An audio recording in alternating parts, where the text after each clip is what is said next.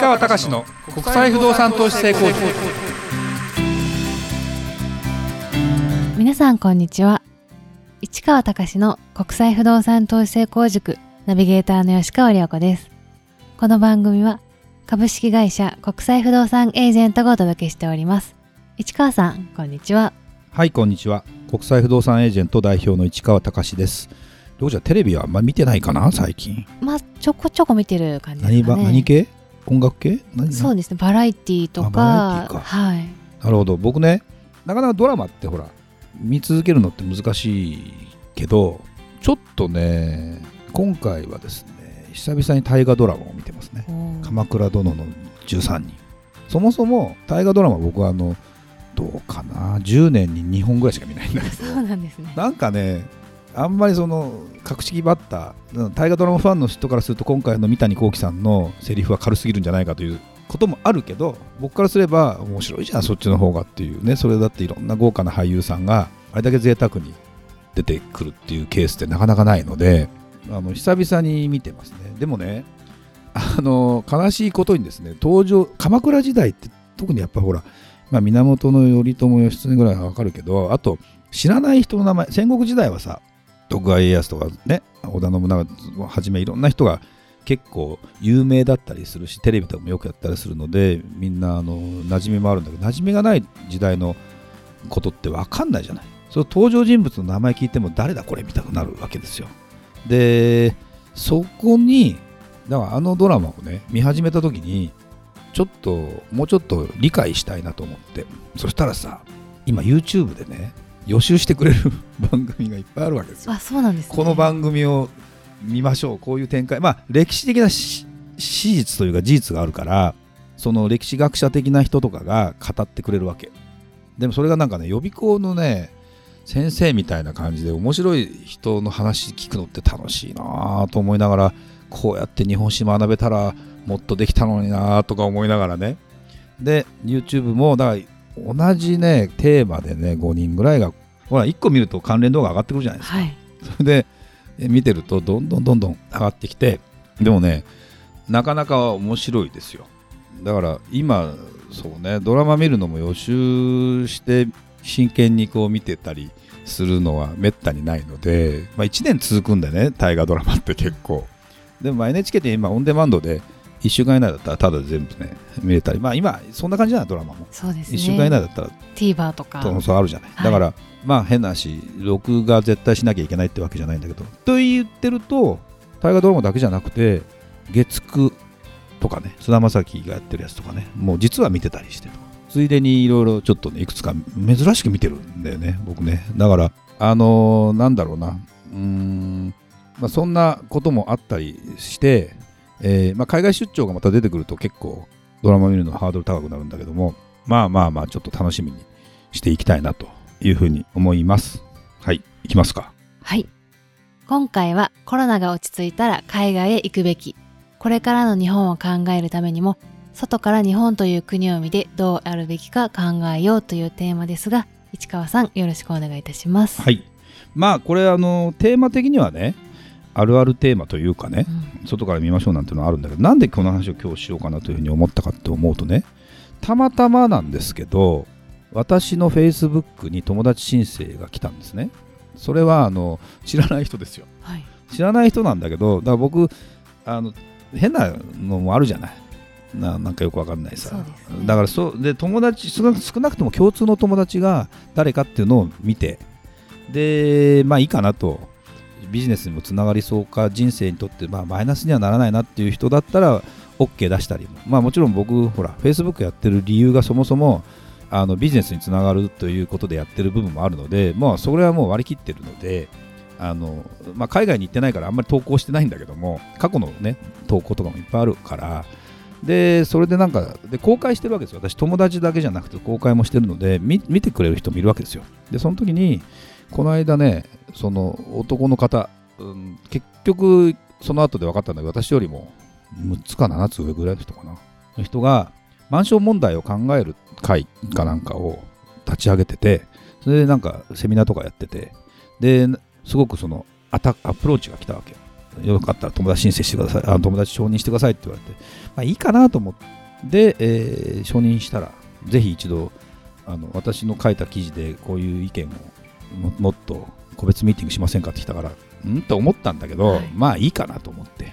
で先週ちょっと夜家帰ってからちょっとズームをねやったんですよ。そしたらねその方はねまあちょっと個人名も言えないしあんまり何やってるかとも言いにくいんだけども要は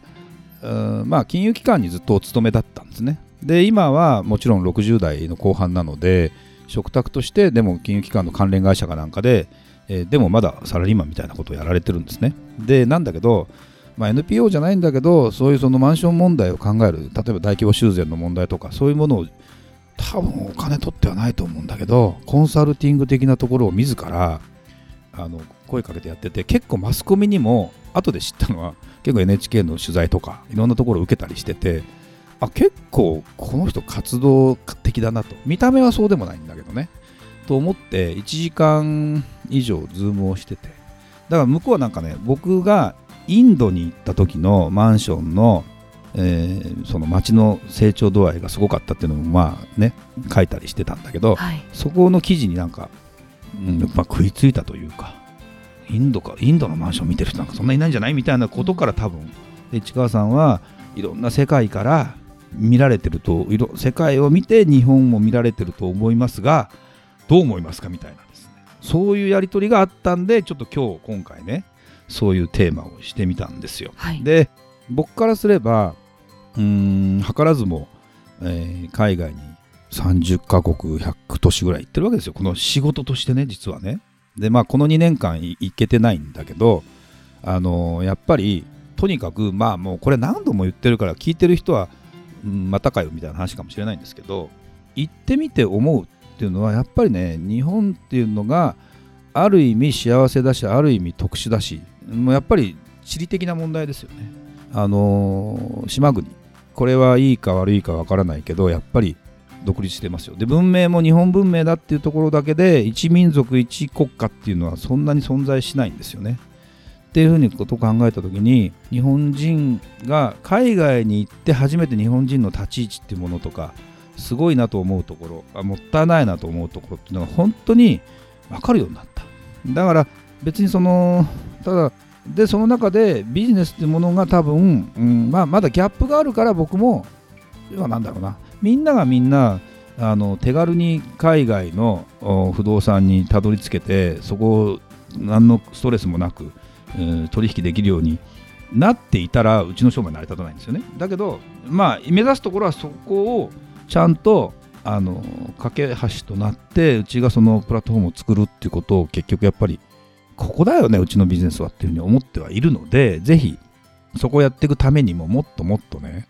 ぱ海外に行かなきゃいっぱいいけないなと僕も思っててあの物件を見に行くっていうことよりもこんこれからねちょっと人と会おうかなと。今更ながらあの錆びついた英語をもう一回ちょっとやんなきゃいけないなとかですね。でもね全然 Google 翻訳とかねもう今すごいね。普通に日本語打ってパンと、はい。あの翻訳かけてそのまんまコピペすれば遅れちゃうもんね。そしたら結構いい文章になってるのよ。会話が成立すするんですかね。るぐらいのあの自分で日本語わーって書いてって意外とほら手にオ派っていうかその主語述語っていうのが特に英語なんかはさ「愛」とか「you」とかって書かないとだから私は」とかはさでも日本のはしょるじゃない。はい。私はなんか書かないじゃん。でその日本語のはしょったやつで普通に書いてった文章をポンってこれあの iPhone のメモってやつメモってあるやるじゃない？そこを翻訳機能があるんでそれを翻訳してやったらあいい英語になってると思って。でそのままあのこうやり取りをし始めてまあ会話はなんとなくまあ聞こ聞き取れるし多分喋るのそんな難しくはないと思うんだけど文章のやり取りが多分できてくるといいし向こうのすごくなんか僕に好意を持ってくれてる人なんかも日本語も喋りたいと思ってるらしくて。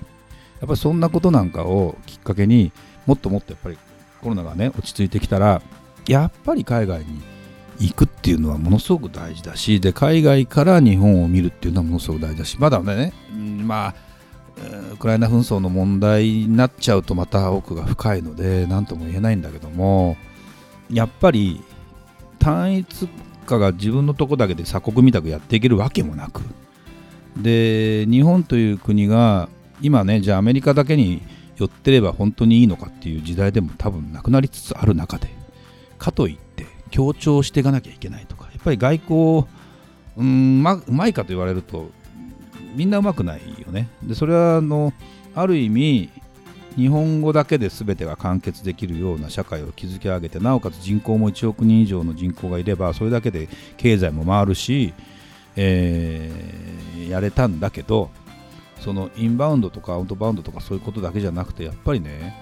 うん特にあれじゃない？コロナの話になって、えーウクライナの話になって世界情勢ってさものすごく前より敏感になってない？そうですね。ね、あのだけどやっぱり前も言ったかもしれないけど日本が日本語で喋ってるニュースだけ見てるとあの偏ってたりするケースもあるわけですよ。だからよくね鈴木さんなんか中国語とか英語とかでそっちのサイトに入ってコメント見るとそうでもないよねみたいなのがあったりするって言ってるじゃない。で僕もそれはね言ってみてやっぱり肌で感じるところとかね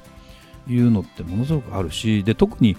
アメリカなんていうのは多国籍国家なわけですよいろんな出身地があったりしてそこでアメリカっていうところで成り立っててなおかつあそこにイーロン・マスクとかああいうその新しく社会を作っていこうというねラリー・ペイジとかあのっていうような GAFA みたいなものが生まれる土壌っていうのはなんでそうなってるのかとかっていうのってあの通り一遍というよりも本当に行って実感すると分かる。だってもううんなんだろうな。まあ行っただけじゃ分かんないのかもしれないけど肌で感じながらそういう人とのつながりっていうものがもうよりね重要視されてくるんだろうなという気がするのでぜひねあの、まあ、海外に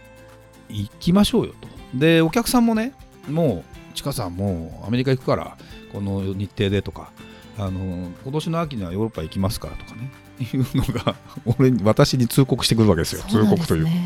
それ一緒に行けってことみたいな。まああの行けたら行くというかうまいことそういうタイミングも含めて本当にやりたいよね。じゃあ飛行機代がバカみたいに高いかっていうとねちょっと調べたらね日本からあ成田からサンフランシスコは高いんだわ。ほ便数が少ないからかな。往復でなんか25万ぐらいですね。まあある特定の日だけど。はい。まあ、特定の日ってのは別に普通の日よ。あのゴールデンウィークとかじゃなくて。うんでサンフランシスコ直行すると高いな。どうしようと思ってたらロサンゼルスだったら安いかなと思ったら全然8万円台とかで、あ違うんですね。うんだからやっぱり便の数とうんの関係なんで行き方もねうん決めちゃうよりも向こうでじゃあ国内線で移動すればいいやとか。うんいうこととかにも多分なってくると思うしすごいあのまあ昔はそんなことをずっとこう自分でスカイスキャナー見ながら飛行機のチケットをどうやって取ればいいのかなんてことになりながらまた新しいトレンドとかまあちょっとヨーロッパに関してはね今今度ロシアの上通れないとかいろんな課題があるけど、まあ、これは何ヶ月かすれば多分何らかの解決になるのか全くかこちゃどうちゃになるのか分かんないけどちょっとねそのあたりも含めてとかあとお客さんで本当にもう行きたいんです。とフランスの物件も見たいんですみたいな方も出てきてたりするので、まあ、もちろんあので鈴木さんが実際に行ってみてもう市川さんやっぱり行くと行かないじゃ大違いですよってやっぱり興奮して言うわけよね。だから、まあ、だから僕が行くとかっていうことじゃないんだけども皆さんもねこの機会に、まあやっぱりもう動き始めてますよと。まあ分かってるよ多分と。いうことだと思うので、えーどんどん多分それがまた当たり前になってなんだろうな。特需じゃないけどハワイに行けなかったけどって言ってるからハワイにドーッと押し寄せるっていうのは多分日本人のパターンなんであの、まあ、どうかなと思うけどまあでもねぜひね今までのまた僕は多分2年行ってないとねなんかまた違ったものを感じるんじゃないかなという気もすると思います。まだ本当に体が慣れ多分時差ボケに対応できないかなっていうのはものすごく不安だけどね。だからぜひねそんな時代が今年の秋には多分もううん来てんじゃないかなと。いう気はしますね。なんで海外の情報をもっと出したいね。うんと思ってます。はい、ありがとうございました。それではまた次回お会いしましょう。